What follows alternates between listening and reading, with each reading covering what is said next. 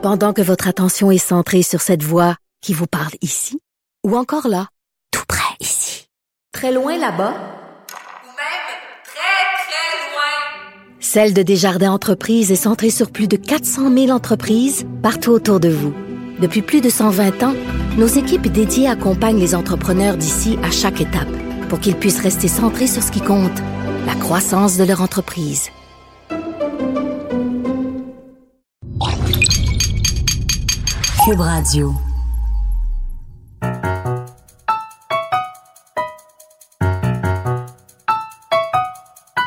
Ici Mathieu Bocoté et bienvenue aux Idées le monde.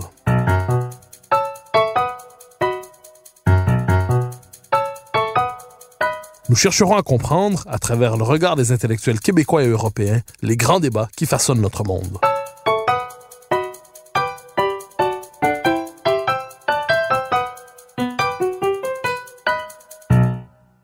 On a l'habitude d'assimiler de manière un peu rituelle la philosophie à l'amour de la sagesse. Il permettrait de méditer sur le monde, de l'éclairer, de mieux le comprendre. Nul ne contestera que ce soit souvent le cas. Mais qu'arrive-t-il lorsque la philosophie devient folle? C'est la question posée par Jean-François Bronstein dans un livre essentiel, Quand la philosophie devient folle, paru en 2018 chez Grasset. Il se questionne sur les élucubrations de la théorie du genre, sur l'anti-humanisme qui accompagne trop souvent la cause animaliste, et sur son rapport de plus en plus trouble à la mort. Pour comprendre cette dérive de la philosophie, j'ai le grand plaisir de le recevoir aujourd'hui. Jean-François Bronstein, bonjour. Bonjour. Alors, question première, euh, nous reviendrons au fil de cet entretien sur les différents aspects de cette dérive philosophique, mais s'il nous fallait la caractériser globalement, fallait le, le, le, le, point commun des différentes dérives que vous identifiez dans votre ouvrage, euh, quel serait ce point commun? Il me semble que derrière les trois sujets que j'ai choisi de traiter, c'est-à-dire la question du genre, la question des animaux et la question de l'euthanasie, euh, il y a un point commun qui est tout à fait euh, évident. D'abord, il y a un point commun, je dirais, factuel, c'est-à-dire que ce sont des disciplines politiquement correctes qui traitent de ces questions, et donc il n'est pas possible d'être en désaccord. Et donc ce sont des, disciplines sans discussion, c'est-à-dire pour des disciplines universitaires, ce sont des questions, c'est quelque chose de évidemment tout à fait négatif. Mais le, le point commun, c'est, me semble-t-il, l'idée d'un effacement des limites l'idée, j'ai failli intituler mon livre de cette sorte, euh, l'effacement des limites, ça veut dire que selon ces nouvelles idéologies, alors bon, je sais pas si les, les qualifier de philosophie, c'est évidemment quelque chose qui pose problème, mais derrière ces idéologies, il y a effectivement l'idée qu'il n'y a pas de différence du tout entre l'homme et la femme, que l'animal et l'homme c'est exactement pareil, et que la mort n'est plus une question tragique, c'est juste une question technique. Et donc il me semble que derrière tout cela, il y a la volonté d'unifier toute chose, de penser que tout glisse, qu'il n'y a pas de limite. Or, il me semble que le, la base de la philosophie et de l'humanisme, c'est effectivement l'idée que nous vivons dans un monde de normes, dans un monde de valeurs, dans un monde de limites, ce qui ne veut pas dire qu'on ne peut pas déplacer ces limites, ce qui ne veut pas dire que l'on ne peut pas jouer avec ces limites, mais effectivement, si on efface les limites, il me semble qu'il n'y a plus d'humanité. Alors, la question des limites est centrale. Or, si on fouille dans votre ouvrage, en le lisant, ce qu'on voit, à tout le moins ce que je crois comprendre, c'est que l'effacement des limites repose sur ce qu'on pourrait appeler une forme de constructivisme radical. C'est-à-dire, fondamentalement, toute l'existence est absolument artificielle. Aucune limite, aucune norme, aucune borne, aucun repère ne sont inscrit dans la nature des choses, disons ça ainsi, que tout est artificiel, tout est purement relève de la convention. Dès lors, si tout peut être euh, déconstruit, tout peut être reconstruit selon les seules exigences, appelons ça de la raison idéologique. Est-ce que c'est une description correcte de l'arrière-fond intellectuel de cette, euh, de cette dérive, de ces dérives? Oui, effectivement, pour tous ces auteurs, il y a dans la réalité aucune différence. Il n'y a que du continu d'une certaine manière. Alors on le voit très bien sur la question du genre, qui est sans doute la plus explicite sur ce point. C'est-à-dire que pour tous ces tous ces personnages, euh, il n'y a aucune différence entre l'homme et la femme. Là, le, il y a un continuum euh, entre l'homme et la femme. À partir des cas ultra rarissimes d'hermaphrodisme vrai, on va dire que l'homme et la femme c'est au choix et que la sexualité, c'est c'est uniquement de la culture. Je, ça ne veut pas dire du tout, bien sûr, que la sexualité c'est pas aussi de la culture, mais pour euh, ces, ces, idéologues, effectivement, il y a l'idée que le genre c'est ce que l'on choisit, c'est au choix, c'est ce que l'on construit, et donc il n'y a pas de, il y a pas d'homme et il n'y a pas de femme. Euh, donc on en va enseigner aux enfants des écoles en Écosse que your gender is your choice, votre genre c'est ton genre, c'est ton choix. On enseigne ça aux enfants de 5 ou 6 ans qui ne sont évidemment pas capables de comprendre cela. Euh, même chose pour l'animal, etc. Et euh, de ce point de vue-là, vous avez tout à fait raison de dire que Le euh, l'idée, c'est qu'on se construit d'une manière tout à fait euh, abstraite. Nous ne sommes que des consciences. Nous ne sommes que des consciences. Nos corps, c'est ce que nous voulons qu'ils soient. Euh, notre rapport avec l'animal, c'est un rapport qui qui est décidé par nous. Les animaux sont des humains comme les autres. Et s'agissant de la mort, c'est une question technique. Il sera facile de résoudre. Et donc, effectivement, on vit dans un monde d'ultra constructivisme. Bon, le point de départ n'est pas absurde. C'était évident que dans la sexualité, il y a une part culturelle, il y a une part sociale. Euh, ce serait une absurdité de le nier, mais dire qu'il n'y a que de la culture, c'est juste une aberration. Et donc, de ce point de vue-là, d'ailleurs, il n'est pas, il est très significatif que tous ces auteurs soient hostiles aux sciences, soient hostiles à la biologie, par exemple. La biologie, pour eux, c'est une science viriliste, euh, phallocrate, etc. Tout simplement parce que la biologie dit donc que dans l'espèce humaine, la reproduction est sexuée. Alors justement, vous évoquez notamment, il y a une figure dans le livre, euh, Judith Butler, qui est une euh, critique littéraire, une théoricienne littéraire qui passe pour philosophe de plus en plus dans le monde anglo-saxon, euh, et peut-être même aussi dans le monde francophone, qui réussit à s'imposer. Et vous notez, avec une critique très fine, que sa philosophie pour le dire ainsi, est assez confuse. Euh, on a l'impression de se déplacer dans euh, des concepts sous le, sous le signe du brouillard, disons ça ainsi. Or, c'est une philosophie qui sait, ou c'est une philosophe en fait, qui est parvenue à s'imposer, qui est devenue une figure de référence, comme la, appelons ça la Marx des queer studies, une figure de référence. Donc, comment expliquez-vous néanmoins euh, presque l'effet d'hypnose, ou à tout le moins l'intérêt immense suscité par une philosophe comme Judith Butler, qui, sur les campus nord-américains, euh, s'impose véritablement comme une philosophe de référence, presque une incontournable de la pensée politique contemporaine. Oui, alors c'est un phénomène tout à fait étonnant et pour avoir écouté quelquefois des conférences de Judith Butler, le terme que vous avez choisi d'hypnose est tout à fait exact. C'est-à-dire que ce sont des discours extrêmement euh, complexes, extrêmement euh, difficiles, mais très très attirants parce que justement par leur complexité, on est pris et par la, le ton aussi, la, la, qualité du discours de Judith Butler, il y a un effet effectivement d'hypnose. Euh, moins on comprend, mieux mieux on s'engouffre dans cette histoire. Ce que l'on comprend en général et ce qui fait que Butler est effectivement un personnage extrêmement important qui change le monde. C'est ça le problème de tous ces auteurs, c'est que c'est pas des philosophes en chambre, c'est que leurs idées sortent ensuite dans le monde. Pour Butler, non seulement il n'y a pas de masculin et de féminin, mais euh, il n'y a pas non plus de corps. Rien n'existe. Le corps n'existe pas. Alors elle a écrit plusieurs ouvrages qui s'appellent euh, Des corps qui comptent ou euh, effectivement penser le défaire le genre, etc. Où elle explique que le corps, elle n'arrive pas à penser ce que c'est. Alors il faut se rappeler que c'était quand même une spécialiste de Hegel dans sa jeunesse, et que cette vision extrêmement abstraite, c'est effectivement les corps pour elle, ce sont juste des discours et des pouvoirs. Le problème, alors elle se réfère soi-disant à Foucault, sauf que Foucault a écrit des livres où justement il fait l'histoire de la médecine et où il dit que le corps, il y a une c'est une pierre noire, on ne peut pas se passer du corps. Alors pourquoi ça marche? Bah, Je dirais que ça marche pour les mêmes raisons que le transhumanisme, c'est-à-dire l'idée que on pourrait très bien se passer de corps et que nous sommes finalement des consciences. Et c'est ça l'idée il est d'ailleurs assez curieux de voir que des auteurs comme Haraway, par exemple, sont à la fois gender, transhumaniste, animaliste, parce que pour elle, il n'y a que des consciences qui comptent. Alors, ce qui est bizarre aussi, c'est que elle fait référence à sa formation chrétienne, et donc c'est vraiment des idées chrétiennes devenues folles dans ce cas-là. Alors, vous dites la philosophie devenue folle, des idées chrétiennes devenues folles. Est-ce qu'on pourrait dire aussi la modernité devenue folle? C'est-à-dire l'idée d'autodétermination, l'idée, l'idée de, le fantasme de l'auto-engendrement d'une société qui serait absolument autoproduite, euh, autoréférentielle, absolument transparente à elle-même, capable d'avoir une, absolument plastique, euh, une forme de plasticité intégrale, je veux dire, capable d'être soumise à toutes les manipulations idéologiques. Est-ce que c'est pas le point d'aboutissement d'une certaine dérive de la modernité qui se veut un individu absolument autofondé et n'ayant, vous dites, aucune limite, et n'ayant aucune filiation, et devenant lui-même son propre Dieu, son propre créateur. Oui. Oui, alors de ce point de vue-là, on peut penser que c'est effectivement une espèce de dérive, un Tocqueville devenu fou, hein, d'une certaine manière, avec un individu autosuffisant qui va décider de lui-même, euh, de ce qu'est son genre, de ce qu'est son rapport à l'animal, de ce qu'est sa mort, etc. Euh, et alors, je dirais que, euh, alors, est-ce que c'est ça la modernité, ou est-ce que c'est une dérive de la modernité? Moi, il me semble que la modernité à laquelle je me réfère, je suis fidèle, si je puis dire, c'est une modernité qui est celle des Lumières, qui fait appel à la science, à la notion de vérité, à la notion de réalité aussi. C'est-à-dire que euh, dire que euh, le, le, le, sexe n'existe pas, que masculin et féminin ça n'existe pas dans l'espèce humaine, c'est juste absurde, puisque effectivement la reproduction, les biologistes savent bien qu'il y a une différence de ce point de vue-là. Alors c'est assez curieux d'ailleurs de voir à quel point tous ces auteurs au fond se moquent de ce que savent les euh, les spécialistes de ces disciplines. C'est-à-dire que par exemple dire que le genre c'est au choix, les psychiatres américains notamment qui sont confrontés à cette question depuis longtemps savent bien que c'est pas si simple que ça et que ça a des conséquences. Euh, en quatre ans, je voyais que ça a augmenté de 17 000 le, le taux. Bon, c'est juste une blague. Euh, donc il y a cette question-là. S'agissant des droits des animaux, l'idée que les animaux ont des droits, bah, tous les juristes ou la plupart des juristes, l'immense majorité des juristes vous diront que c'est pas si simple que ça. Ça pose des problèmes énormes aux droits.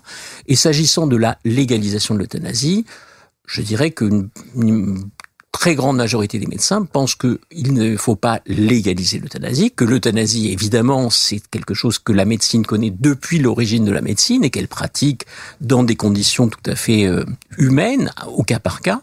En revanche, ils ne sont pas favorables à légalisation de l'euthanasie. Donc je dirais que c'est effectivement une modernité folle au sens où elle ignore la science, où elle ignore les disciplines et elle fait des, des tests sur n'importe quoi. Et donc le principe de précaution dont on se gargarise par ailleurs, là il y a zéro principe de précaution pour euh, enseigner aux enfants du primaire que leur genre est au choix, pour euh, enseigner que euh, l'animal et l'homme c'est pareil, etc. C'est des choses qui sont qui ont et qui ont des conséquences à mon avis. C'est ça le problème. Alors vous dites vous êtes revenu à deux reprises sur cette idée qu'il y a une forme de refus de la science chez dans le cas de la théorie du genre, mais plus largement on y reviendra sur les autres les deux autres aspects de votre livre.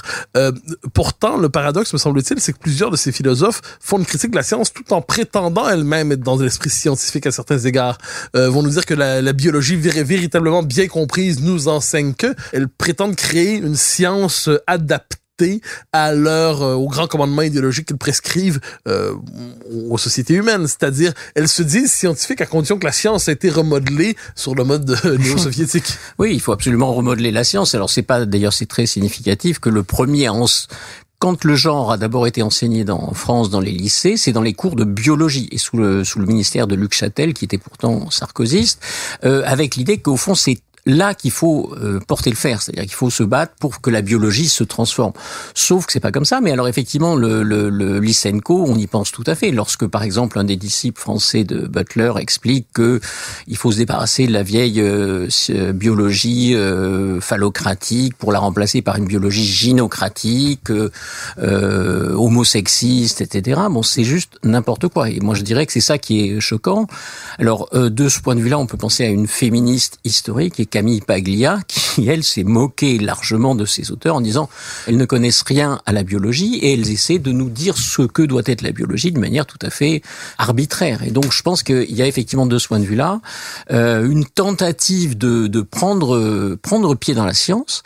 Alors, ce qui est très étrange et ce qui est euh, ce que j'ai appris à la lecture de mon livre, c'est que moi, je pensais que c'était uniquement dans les départements de sciences humaines que cela sévissait. Et il y a plusieurs euh, collègues médecins, biologistes qui me disent votre livre est salutaire parce que nous on commence à voir ce genre de choses. On commence à effectivement dans les dans les revues scientifiques américaines par exemple maintenant il y a une pression extraordinaire pour faire place à un point de vue genré euh, dans le New England Journal of Medicine, dans le, le les grandes revues scientifiques américaines ou anglo-saxonnes.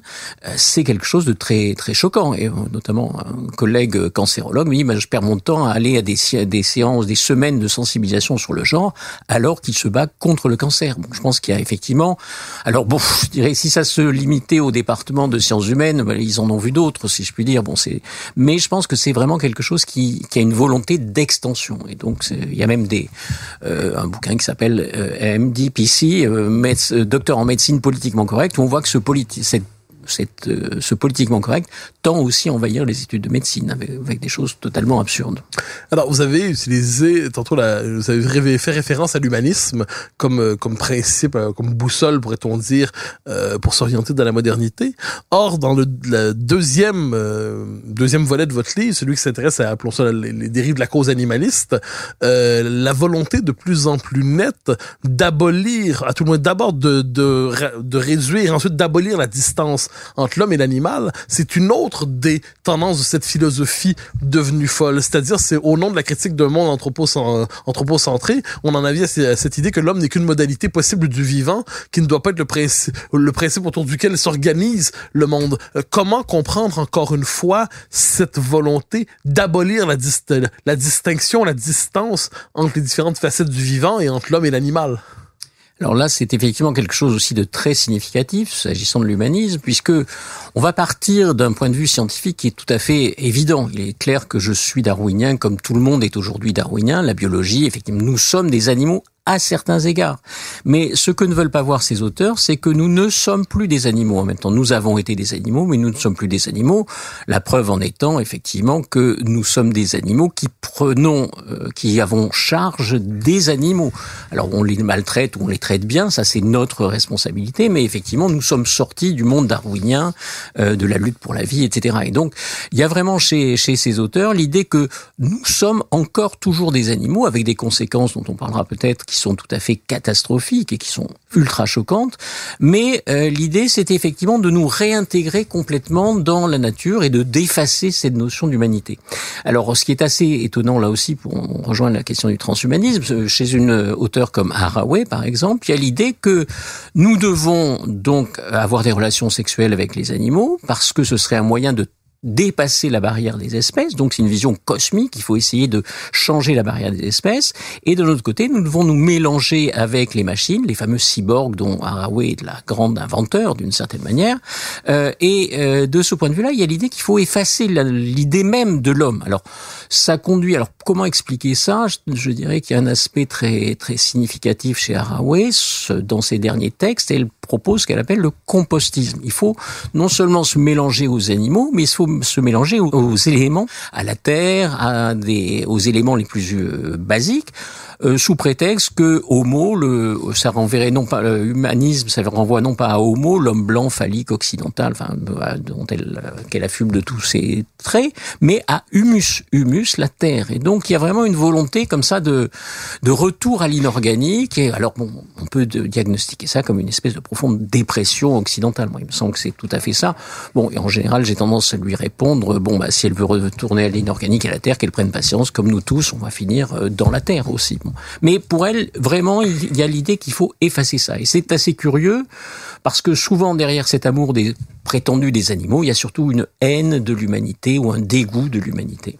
Ce, dégoût de l'humanité, cette espèce de volonté de nier la distinction entre l'homme et l'animal, on le trouve notamment chez un autre auteur à qui vous accordez bonne place dans votre ouvrage, c'est Peter Seigneur qui est très présent, à tout le moins pour euh, sur les campus nord-américains en philosophie. Son manuel d'éthique, question d'éthique contemporaine, je crois, est lu par les étudiants de base à la manière d'un mode d'entrée euh, privilégié dans les grandes questions éthiques contemporaines. Or, Seigneur une bonne partie de son engagement repose justement sur cette négation de la distinction entre l'homme et l'animal, au point même où il nous dira quelquefois que la valeur d'un bambin, euh, la valeur humaine d'un bambin est à peu près neutre, pour ne pas dire presque négative. On pourrait en finir avec lui sans qu'il y ait un, enjeu moral significatif. Euh, si vous deviez euh, résumer pour en quelques mots les grands traits de la pensée de Peter Seigneur et les aspects problématiques de sa pensée, comment comment le présenteriez-vous?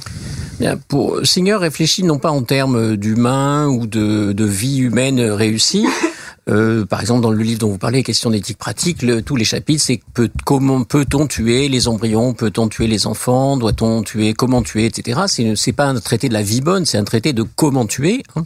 Ça, c'est le problème.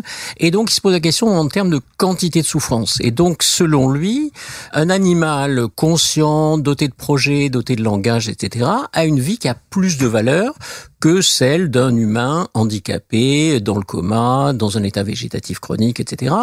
Et euh, il il se sert de ce qu'il appelle cet argument des cas non paradigmatiques. Il y a des, pourquoi traite-t-on mieux des humains qui n'ont pas de conscience alors qu'on traite mal des animaux. Et donc la conséquence, malheureusement, c'est pas qu'on va mieux traiter les animaux, c'est qu'il serait peut-être, il serait sûrement pour lui plus judicieux de faire des expérimentations biologiques et médicales sur des humains en état végétatif chronique plutôt que sur des, des animaux en bonne santé. C'est ce qu'il dit très explicitement sur tous ces sites, etc. Mais alors, je, ne veux pas abuser de la référence euh, trop présente aux, aux heures les plus sombres de notre temps, mais est-ce qu'il n'y a pas là-dedans une forme de tentation, à tout le moins euh, très sombre, dans cette idée justement de d'appliquer aux êtres humains, de transformer les êtres humains en cobayes pour des expériences en laboratoire au nom des exigences de la science ou ainsi de suite. Est-ce qu'il n'y a pas quelque chose qu'on a déjà rencontré au 20e siècle d'une manière ou de l'autre, bien que ça se présente cette fois sous le signe de la, de la philosophie éthique la plus exigeante? Oui, bah c'est effectivement, c'est ce qui est très présent chez, chez Singer, c'est l'idée qu'il y a des vies dignes d'être vécues et des vies indignes d'être vécues. Des vies inutiles. Voilà, des vies inutiles, des vies balasses, des vies qui ne comptent pour rien.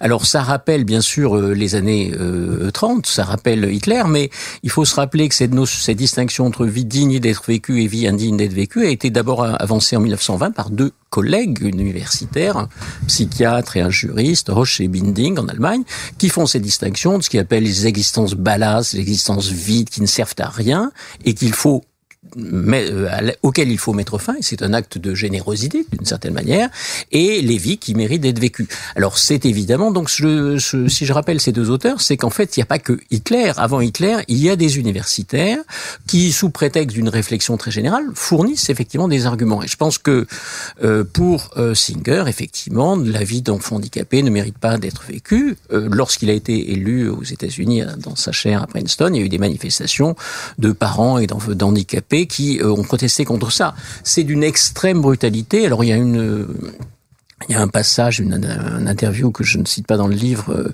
mais euh, où effectivement une, une avocate très lourdement handicapée va voir Singer et lui, lui dit bah écoutez j'aurais voilà je suis très je peux pas me déplacer sans fauteuil j'ai besoin d'une d'un accompagnement de vie très lourd est-ce que vous pensez que j'aurais dû être tué? Et Singer lui répond euh, oui, bien sûr. Alors que elle-même était très heureuse de sa, enfin heureuse de sa vie dans les modalités qui sont les siennes. Mais effectivement, oser dire à quelqu'un comme ça en face, dans son bureau de Princeton, vous auriez dû mourir, alors que elle a une vie relativement satisfaisante, c'est effectivement, à mon avis, euh, l'équivalent du nazisme.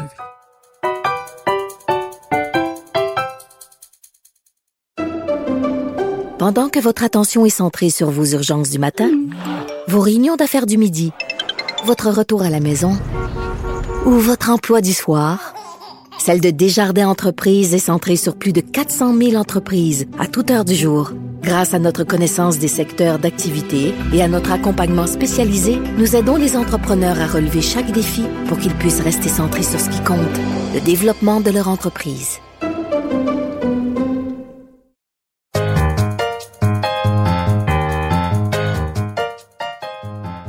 Vous évoquez autour de la cause animale certaines dérives possibles. Parmi celles-là, aujourd'hui, bon, il y a la cause végane qui est le lieu d'un activisme très marqué.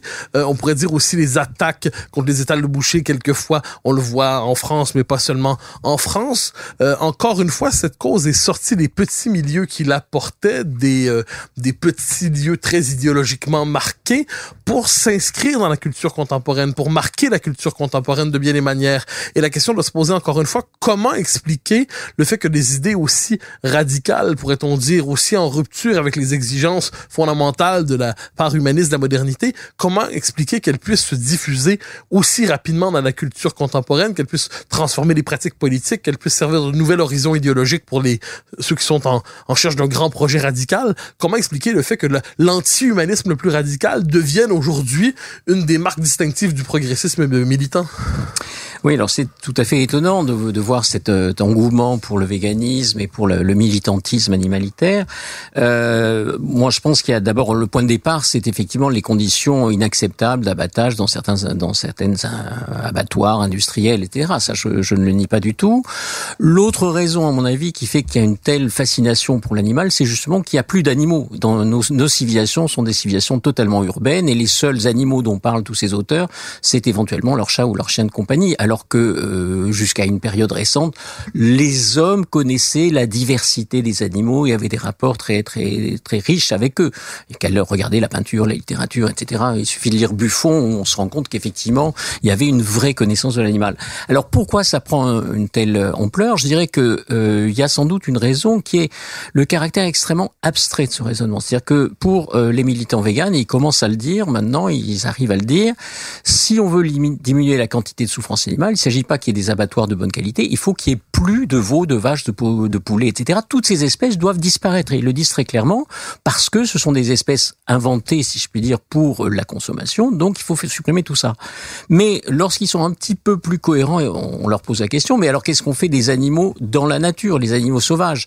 Est-ce qu'ils ne souffrent pas puisque les uns mangent les autres, etc. Et donc certains vont jusqu'à dire oui, il faut supprimer aussi les animaux euh, sauvages parce qu'effectivement, il y a de la de comme dit Martin Nussbaum que je cite, il y a des cas quand même très choquants de maltraitance animale sur les vieux dans, dans les espèces sauvages. Oui, évidemment, on maltraite les vieux dans euh, dans les espèces naturelles. Et si on va plus loin, et c'est ça qui est à mon avis le plus significatif de notre époque, c'est que si on veut vraiment diminuer la quantité de souffrance abstraite sur Terre, il faut aussi prendre en considération l'homme. Et donc, l'homme, effectivement, il vieillit, il meurt, il souffre, etc. Et il est plus probable qu'il meure, qu'il souffre, etc., qu'il soit totalement heureux. Et donc, il y a une philosophie qui s'appelle l'extinctionnisme, d'un philosophe sud-africain, Benatar, qui commence à avoir une grande audience, qui dit, bah, il faut arrêter avec l'espèce humaine. Et donc, il y a vraiment une volonté nihiliste. Il faut arrêter tout ça. Et on voit le succès hallucinant maintenant de toutes les thèses euh, de collapsologie, d'extinctionnisme. La disparition de l'espèce humaine, ce serait une bonne chose. Il faut que la Terre soit débarrassée de, de tout, des animaux, mais aussi des hommes, etc. Ah, Alors, c'est très important ce que vous mentionnez là, c'est-à-dire, faut parler d'extinctionnisme. On le voit dans le discours, un certain écologisme radical qui présente l'homme comme un parasite. Un parasite qui vient euh, détruire fondamentalement, qu'il faudrait effacer de la planète d'une manière ou de l'autre, ou à tout le moins, qui devrait être réduit à sa part la plus euh, minimale. Or, il y a là-dedans, euh, vous dites la, la philosophie devenue folle, mais on est au-delà de la folie dans ce désir d'extinction, d'auto-éradication de l'espèce. Vous avez utilisé le terme nihilisme. Est-ce qu'on peut dire de ce point de vue que cette philosophie devenue folle, qui se croit porteuse de l'émancipation la plus radicale, euh, on parlait de Judith Butler tantôt, cette idée d'une émancipation radicale de la matérialité, du corps, d'un être humain qui serait pure transparence, mais est-ce que cette émancipation radicale n'est pas l'autre nom en fait d'un nihilisme inconscient de lui-même? Absolument. Euh, si on veut se débarrasser de tout ça, du corps, euh, de la souffrance et autres, effectivement, il suffit de mourir. hein. On est débarrassé de tout d'une certaine manière. Alors, ce qui est assez curieux, c'est qu'il y a effectivement une volonté, me semble-t-il, de suicide ou mais je dirais que c'est surtout occidentale. Ce qui m'a amusé, c'est que dans un de mes cours, euh, je, un de mes étudiants chinois, un brillant étudiant chinois, lorsque je lui expose ces thèses, le compostisme, l'extinctionnisme, etc., il était en euh, hilar. Et donc je lui dis mais qu'est-ce qui se passe? Il me dit mais qu'est-ce que c'est que ces histoires? Jamais, de, jamais de notre vie on enseignerait ça euh, en Chine. Ça n'a pas de sens pour nous. Et donc j'étais très étonné de voir que les autres étudiants prenaient ça comme une possibilité. Bon oui, on va arrêtons de produire des enfants, arrêtons tout. Et c'est d'ailleurs la démographie euh, de l'Occident le prouve. Hein. Euh, mais effectivement, je suis pas sûr que tout le monde partage ce point de vue. Et je pense que de ce point de vue-là, c'est alors ça mériterait effectivement une réflexion profonde sur la dépression occidentale. Il y a une volonté de disparaître qui est très très évidente chez tous ces auteurs. Derrière des bons sentiments, il y a l'idée qu'il faut arrêter le, la reproduction. Alors il y a des il y a des mouvements qui s'appellent No Kids, il faut arrêter les, les gamins, etc. Et c'est quelque chose de très très impressionnant. Donc, euh, alors je, je n'ai pas encore d'explication tout à fait euh, complète là-dessus, mais c'est un sujet qui m'intéresse beaucoup parce que il est invraisemblable de voir que d'une manière massive euh, se développe ce genre de, thèse. Alors, le troisième aspect de votre livre, qui est tout aussi essentiel, c'est la question du rapport à la mort, à l'euthanasie euh, dans nos sociétés. Et ça, de ce point de vue, on peut croire que c'est ce qui est le plus entré dans les mœurs. C'est-à-dire l'euthanasie comme le droit qui vient couronner, en fait, le, le droit de mourir dans la dignité, comme on dit aujourd'hui, le droit qui vient couronner tous les droits. Donc, qui vient parachever l'idée d'autonomie. Euh, L'être humain rêve de se fonder lui-même et rêve de définir lui-même les modalités de son, euh, de son grand départ, disons ça ainsi. Euh, n'accepte plus la part de finitude, ce qu'on aurait appelé en d'autres temps le mystère.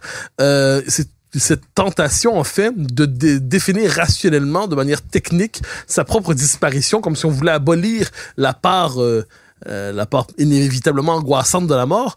Est-ce que de ce point de vue, le passage de l'euthanasie dans le langage du droit et des droits euh, n'est pas le signe d'une dérive aussi du langage des droits. C'est-à-dire lorsque l'euthanasie devient un droit que l'on réclame pour soi-même, est-ce que de ce point de vue, on peut dire que les droits eux-mêmes ne savent plus se définir euh, autrement qu'à la manière d'une extension folle de désir, de caprice et de folie?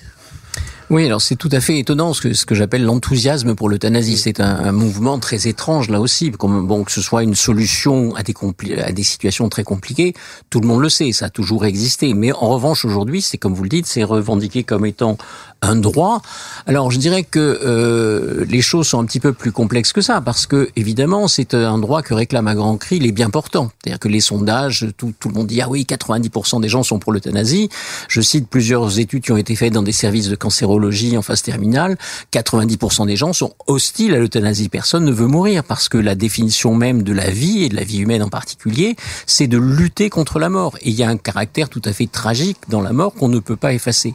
Alors euh, c'est là aussi, ça rejoint les, transhumanistes. Harari, par exemple, dit dans son un de ses livres à immense succès, la mort est une question technique. Désormais, il faut donner ça à des techniciens et on va régler ce problème très rapidement. Non, la mort n'est pas une question technique, euh, l'immortalité que prétendent nous vendre les GAFA est quelque chose qui est tout à fait pas du tout d'actualité, on va toujours mourir. Et donc de ce point de vue-là, cette idée qu'on va pouvoir choisir soi-même sa mort euh, d'une manière tout à fait libre est une idée euh, absurde. Et de toute façon, ça dérape très rapidement sur l'idée d'une légalisation, c'est-à-dire l'idée qu'il y a des vies qui méritent d'être vécues, des vies qui ne méritent pas d'être vécues, qui sommes-nous pour en décider? Et donc, de ce point de vue-là, moi, je suis tout à fait fidèle à l'enseignement de Canguilhem, bah, euh, qui fut mon maître, euh, l'idée qu'effectivement, l'euthanasie, c'est quelque chose que les médecins savent faire en accord avec les familles, les patients, l'ensemble étant suffisamment civilisé, humain, cultivé pour, pour arriver à des solutions acceptables. En revanche, cette idée d'une légalisation qui standardiserait l'euthanasie, on voit d'ailleurs ce que ça donne, notamment en Belgique, où le, le, euh, la pente glissante est prise à grande, grande vitesse, c'est quelque chose de tout à fait étonnant, cette histoire d'euthanasie. Alors, effectivement, comme vous dites, c'est l'idée qu'on va pouvoir régler même cet aspect ultime. Et même, il faut aller au-delà, puisqu'il y a l'idée qu'aussi, il faudrait, puisque la mort, c'est quelque chose de, de, négatif, il faut plus rien voir. Et donc, il faut supprimer les cadavres. C'est la fameuse histoire de la crémation. Il faut euh, voilà, radical. Il faut, il faut effectivement qu'il ne reste plus rien. effectivement, il faut qu'il y ait de la poussière. Hein. Et donc, euh, Houellebecq dit quelque part que c'est effectivement, nous sommes la première société à maltraiter de, de, cette manière nos morts. Parce que la crémation en Inde ou autre, il y a un rituel, ça répond à une, euh, à une ritualisation, une symbolisation. Là, effectivement, il s'agit juste de, de, passer à la poubelle euh, les morts encombrants. Or, les morts sont encore des, des humains, d'une certaine manière. Je pense qu'il y a aussi derrière le, le mépris du cadavre, il y a des, toutes sortes d'exemples, l'idée qu'on pourrait nationaliser plus ou moins les cadavres pour avoir des organes frais, euh, c'est quelque chose qui semble, c'est quelquefois les passages que je décris, on dirait des, des films de Cronenberg, hein, avec euh, l'idée qu'on va faire des fermes de cadavres pour fournir euh, des organes frais, etc. Euh, s'assembler de la science-fiction et des dystopies, c'est quelque chose qui est présent ici euh, aujourd'hui. Alors, vous avez noté le cas de la Belgique où, bon, on reconnaît l'euthanasie, en fait le, le suicide assisté, et non, d'abord, on l'a vu au Québec aussi, d'abord avec des balises très serrées. Et on nous dit elles sont si serrées, elles sont si étroites qu'il sera très difficile d'avoir accès à ce service. Et dès que le droit est reconnu, eh ben ces balises deviennent très relatives et on cherche à les faire disparaître les unes après les autres au point de d'en faire un droit justement, la possibilité comme s'il y avait une forme de normalisation de l'euthanasie dans nos sociétés et que ça devait être le point d'aboutissement normal de la mort aujourd'hui. La figure banalisée de la mort, c'est que chacun décidera dans les circonstances qu'il voudra à quel moment il voudra quitter le monde, et on dit quelle, quelle vie vaut la peine d'être vécue? La question est retournée et en disant mais chacun est libre de décider si sa vie doit se poursuivre, et on demande en fait à l'État-providence de prendre en charge notre propre disparition de manière hygiénique et technique. Euh, de ce point de vue, euh, la logique, on, est dans la logique des droits, mais on est dans cette espèce de subjectivisme radicalisé, c'est-à-dire je suis le seul maître absolument de la question du sens de mon existence et je programme ma disparition lorsque la vie ne m'intéresse plus. Oui, alors déjà, il y a aussi cette idée qu'on va que le seul moment où on était tranquille dans ces États ultra socialisés, c'était la mort, si je puis dire. Or maintenant, il faudrait que la mort soit entièrement encadrée, soit qu'il y ait des lois, qu'elle soit remboursée sans doute par la sécurité sociale, etc. Euh, c'est quelque chose d'assez effrayant. Et par ailleurs, je dirais que c'est quelque chose vraiment moi ce qui me frappe, c'est pour euh, comme beaucoup de gens avoir fréquenté des des, des maisons, des hôpitaux, des gens qui sont mourants, c'est pas euh, ce que veulent les mourants. Et je dirais que les, les souvent les médecins les plus hostiles à cette légalisation de l'euthanasie, c'est des gens comme euh, Lucien Israël, le grand cancérologue par exemple, qui protestaient contre cela parce que dans ces services, si la douleur est effacée, ce qui désormais est semble-t-il vraiment possible, hein, donc personne ne veut mourir parce qu'on a toujours un espoir, parce que parce que c'est la définition de la vie. Et puis par ailleurs, euh, il y a quelque chose d'extrêmement de gravissime derrière, c'est-à-dire qu'on va de, on demande aux médecins de donner la mort. Or, le métier des médecins, c'est de se battre pour la vie et de lutter contre la mort. Alors, je suis très étonné d'ailleurs dans les sondages. La plupart des médecins ne sont pas très favorables à la légalisation de l'euthanasie, mais tous, quasiment tous, sont hostiles à ce que ce soit eux qui s'en chargent. Leur métier, ce n'est pas de donner la mort. Alors, qu'on se suicide, qu'on ait un suicide assisté, etc., pourquoi pas? Moi, bon, ça, ça, peut se comprendre.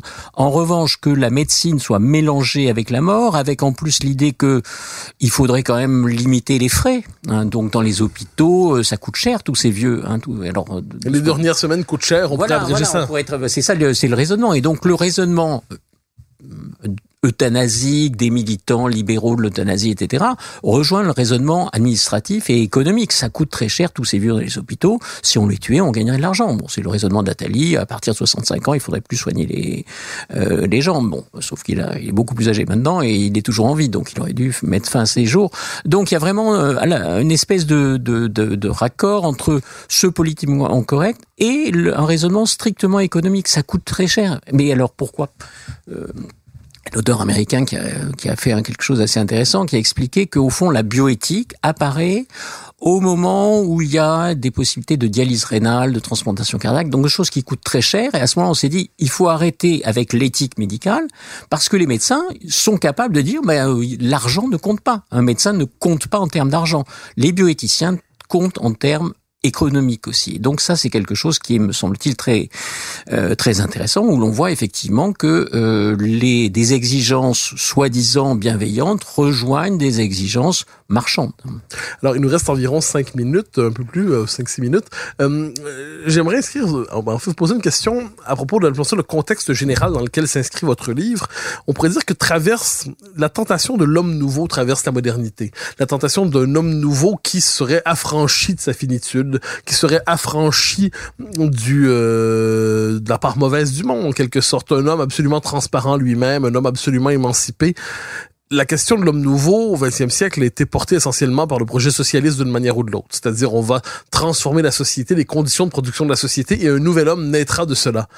Et ensuite, on a cru que la tentation de l'homme nouveau disparaissait, c'est-à-dire euh, victoire du libéralisme, fin du communisme, l'homme accepte sa finitude et ainsi de suite.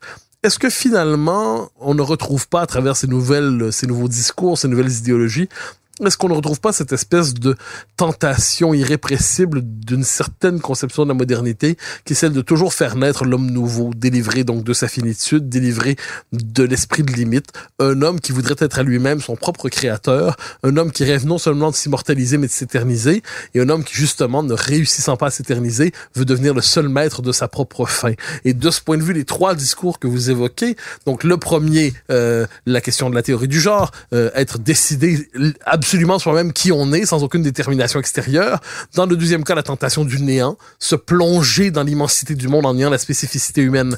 Et dans le troisième cas, être maître de sa propre fin, euh, tout comme on voudrait le maître de ses débuts. Est-ce que tout cela, c'est pas la tentation du nouvel homme nouveau, finalement, qui hante euh, la part sombre de la modernité et qui viendrait de nouveau nous hanter?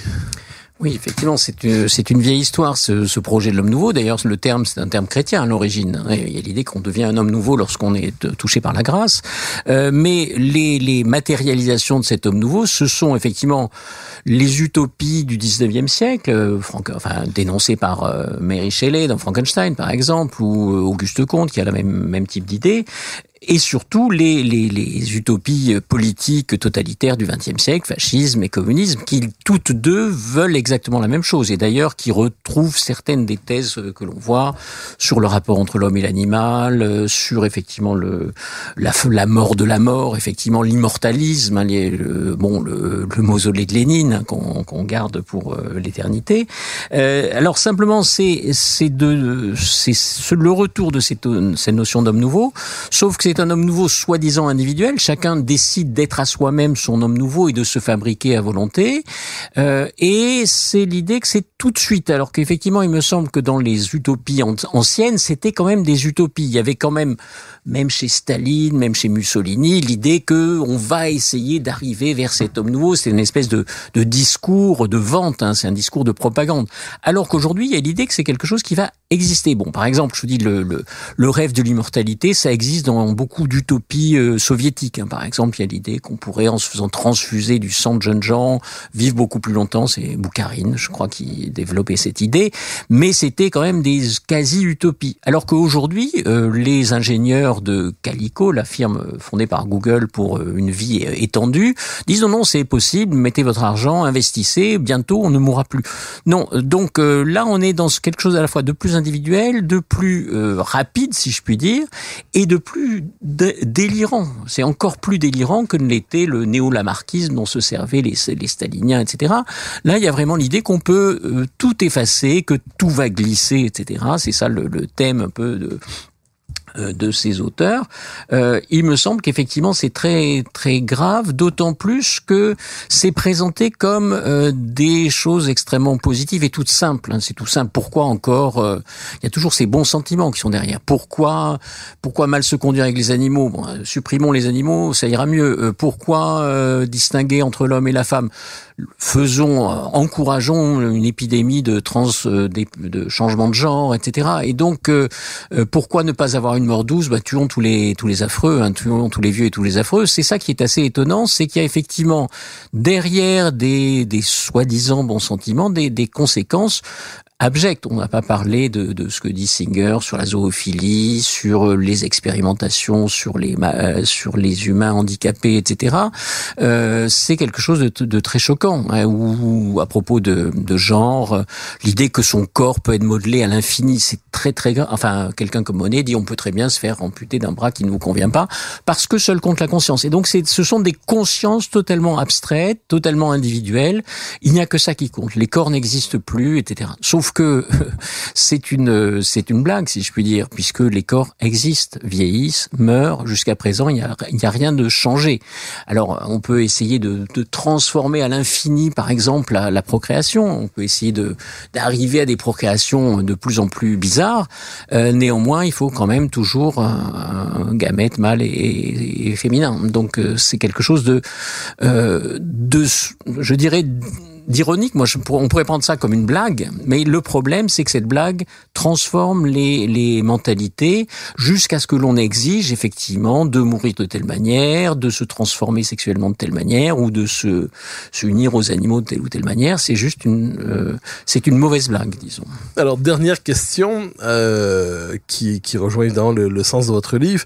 Euh, nous, devant ces tendances, ces idéologies, on constate qu'elles se déploient avec une force remarquable. On a quelquefois l'impression que c'est inarrêtable, qu'elles s'emparent de la culture. Or, sur quel fondement philosophique, d'après vous, doit-on s'asseoir pour être capable de riposter intellectuellement, philosophiquement à ce discours? Je devine que les, les catholiques euh, euh, font référence à la, matri- à la matrice anthropologique du catholicisme, qui peut être universalisée, mais qui a moins ses limites par sa dimension religieuse.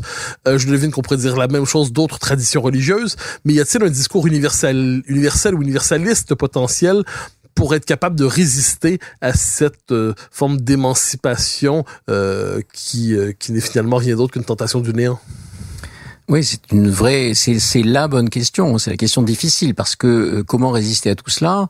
Euh, Je dirais que d'abord il y a quand même un niveau euh, élémentaire, c'est-à-dire qu'il serait bon que bah, dans les universités, dans les écoles, etc., on ait le droit de discuter. Et si on pouvait effectivement échanger des arguments, ce serait pas mal. Euh, je dirais que c'est mal parti puisque il y a une pétition qui me dénonce au passage parce que je ne suis pas dans la ligne du parti, si je puis dire.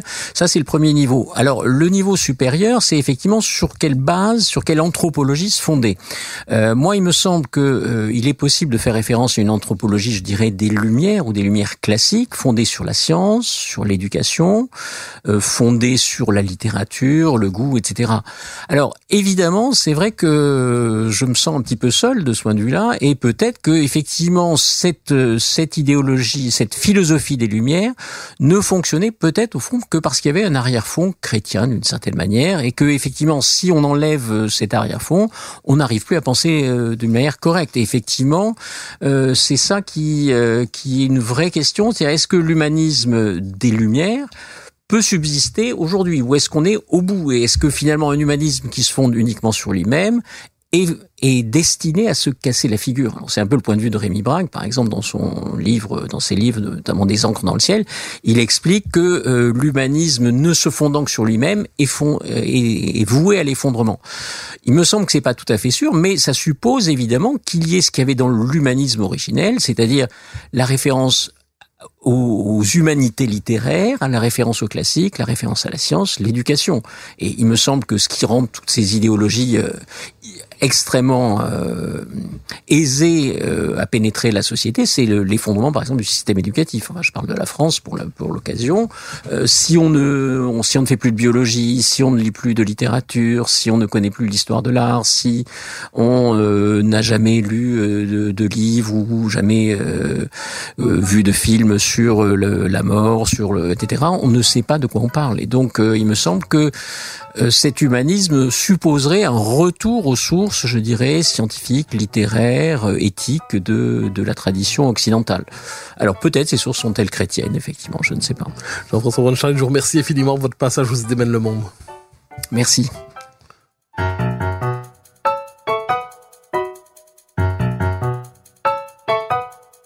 Chers auditeurs des Idées mènent le monde, vous pouvez faire connaître le balado sur vos réseaux sociaux en partageant les épisodes que vous aimez. Cela nous donne à chaque fois un fier coup de main pour faire découvrir le balado.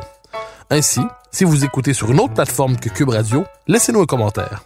C'est encore une fois un geste qui nous permet de faire connaître la série au plus grand nombre. Merci à vous d'être à l'écoute.